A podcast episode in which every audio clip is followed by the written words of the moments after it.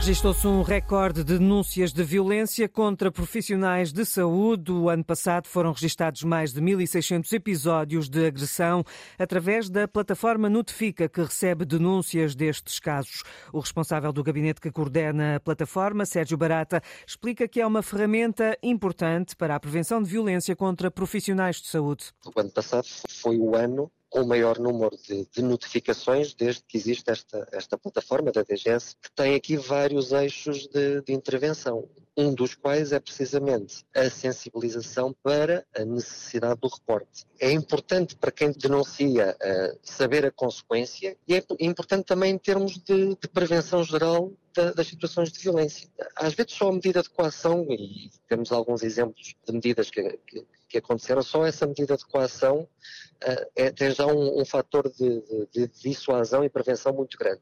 Sérgio Barata, em declarações à agência Lusa, quanto a apoio psicológico, de acordo com os dados do Ministério da Saúde, mais de 540 profissionais de saúde receberam apoio o ano passado por causa dos episódios de violência, o que levou a mais de 2.640 dias de ausência ao trabalho e foram 329 os processos iniciados por acidente de serviço. Nas instituições de saúde são mais de 800. Agora, os botões de pânico, o número mais do que duplicou relativamente a 2019. Já está encerrada a urgência pediátrica do Beatriz Ângelo, reabre às 9 da manhã, aos fins de semana também não funciona.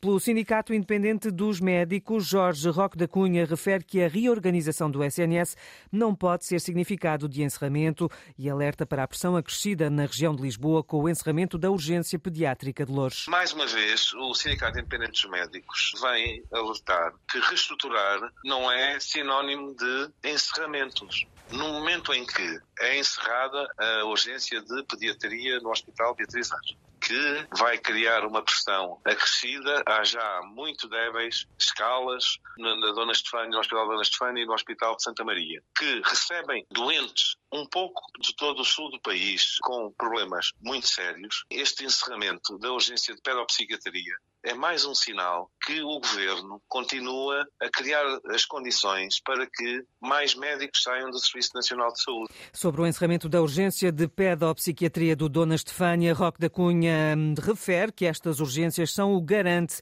de resposta imediata a situações de controle difícil. Reorganização não pode ser significado de encerramento e diminuir a acessibilidade de doentes em situação de grande instabilidade e de grande perturbação na família, porque estas urgências de pedopsiquiatria são o garante de uma resposta, tem de ser uma resposta imediata, rápida, a situações de muito difícil controle. Eh, como é evidente, não tem a mesma incidência de uma amigdalite, mas tem muitíssimo mais gravidade. O atendimento urgente de pedopsiquiatria vai funcionar apenas durante o dia. À noite, as crianças e jovens são avaliados e orientados pelas urgências pediátricas gerais. Sobre o Beatriz Ângelo, na próxima terça-feira, o Ministro da Saúde recebe os autarcas da área de referência deste hospital. Os presidentes de Câmara querem convencer a tutela a reverter a decisão. Ricardo Leão, autarca socialista de Louros, defende mesmo o regresso ao regime de gestão do Hospital de Louros em parceria público-privada, modelo que terminou em janeiro do ano passado. No dia 15 de março, os trabalhadores da agência Lusa voltam a reunir em plenário para marcarem uma greve ainda durante este mês.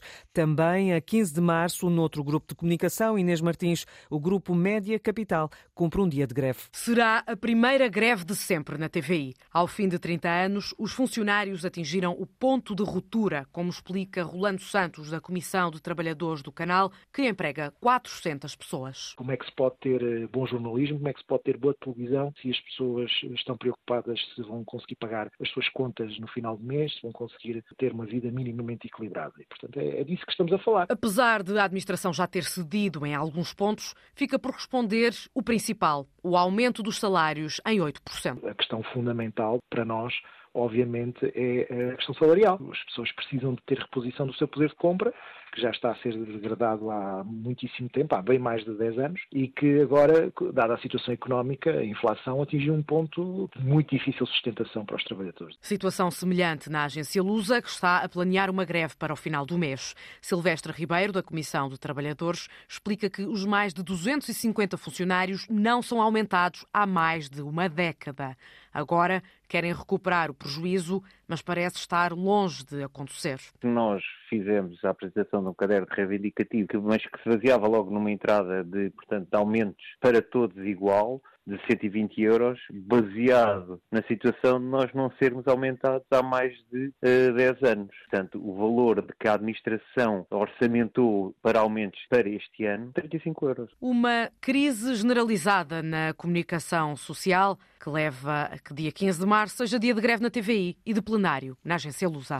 E o presidente do Sindicato dos Jornalistas considera que o cenário de crise na comunicação social é generalizado. Luís Filipe Simões fala em salários baixos para quem entra na profissão e salário congelado para os restantes. Os jornalistas acho que chegaram ao seu limite. Têm o poder de compra mais baixo dos últimos, se calhar, 40 anos e à medida que o aumento do custo de vida aumenta, os salários dos jornalistas são cada vez mais reduzidos. São mais reduzidos porque quem entra na profissão tem valores absolutamente indignos e quem está há mais tempo na profissão, a regra são as pessoas não serem, os salários não serem repostos há 20, 30 anos. Ora, isto não é aceitável de todo.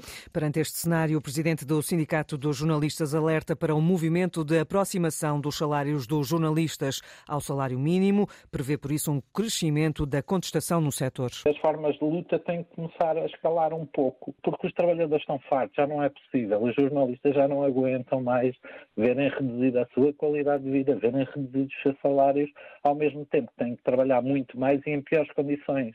Há empresas, por exemplo, de distribuição que não têm salários inferiores a mil euros. O que nós vemos é que na comunicação social os salários estão ali cada vez mais próximos do, do, salário, mínimo e é inaceitável, porque isto não é uma profissão de mínimos, eh, é uma profissão muitas vezes de máximos e de máxima exigência e de máximo desgaste. Portanto, o salário não pode ser mínimo. No caso da Lusa, como ouvimos, o aumento proposto é de 35 euros, o mesmo valor que esta quinta-feira vai ser discutido entre os representantes sindicais e a administração da RTP, refere ainda o presidente do Sindicato dos Jornalistas. Os sindicatos da RTP vão reunir com o Conselho de Administração e não espero que a decisão seja diferente da que aconteceu na Lusa, porque 35 euros de aumento, quando a inflação está ali a tocar os dois dígitos quando é galopante, quando as condições de trabalho dos jornalistas estão cada vez mais degradadas e os salários que não são ano após ano eh, repostos, eh, quer dizer, isto começa a ser todo o setor numa revolta como eu há muito tempo não, não via, confesso. Noutro grupo de comunicação, a Global Média, os trabalhadores da TSF cancelaram a concentração agendada para hoje. Realizam esta sexta-feira um plenário, questões a discutir, as respostas da administração da empresa aos pedidos de aumentos do subsídio de refeição e do mínimo salarial naquele grupo. Vamos ao teatro meridional. Natália Luísa diz que encontrou o elenco e o momento certos para o texto de Tennessee Williams, O Jardim Zoológico de Cristal, um clássico norte-americano sobre a Grande Depressão nos anos 30 do século passado. A atriz e encenadora trabalhou os ecos nos nossos dias. Para onde é que tu tens ido, Laura? Desde que sais de casa e finges que vais para a escola de secretariado? Este texto configura-se numa atualidade espantosa, ah, não só porque infelizmente, do ponto de vista da, da crise económica, da mudança do mundo que naquela altura se perspectivava em relação à Revolução Industrial, hoje perspectiva-se em relação, sei lá, à inteligência, à introdução da inteligência artificial de uma forma cada vez mais profunda nas nossas vidas e que estamos a passar por transformações sociais na, na nossa relação com o trabalho. E há também, e ainda, uma outra maneira de olhar para este texto, que, como todos os textos que se vão tornando clássicos, que todos encontramos pretexto para os fazer, uma outra maneira de olhar para estas personagens que têm uma estrutura e têm uh, mistérios, segredos, motivações. Eu sei que o caminho não está nos sapatos, a não ser como símbolos da própria viagem. Quando se olhar para isto, no tempo que se calhar é o tempo certo.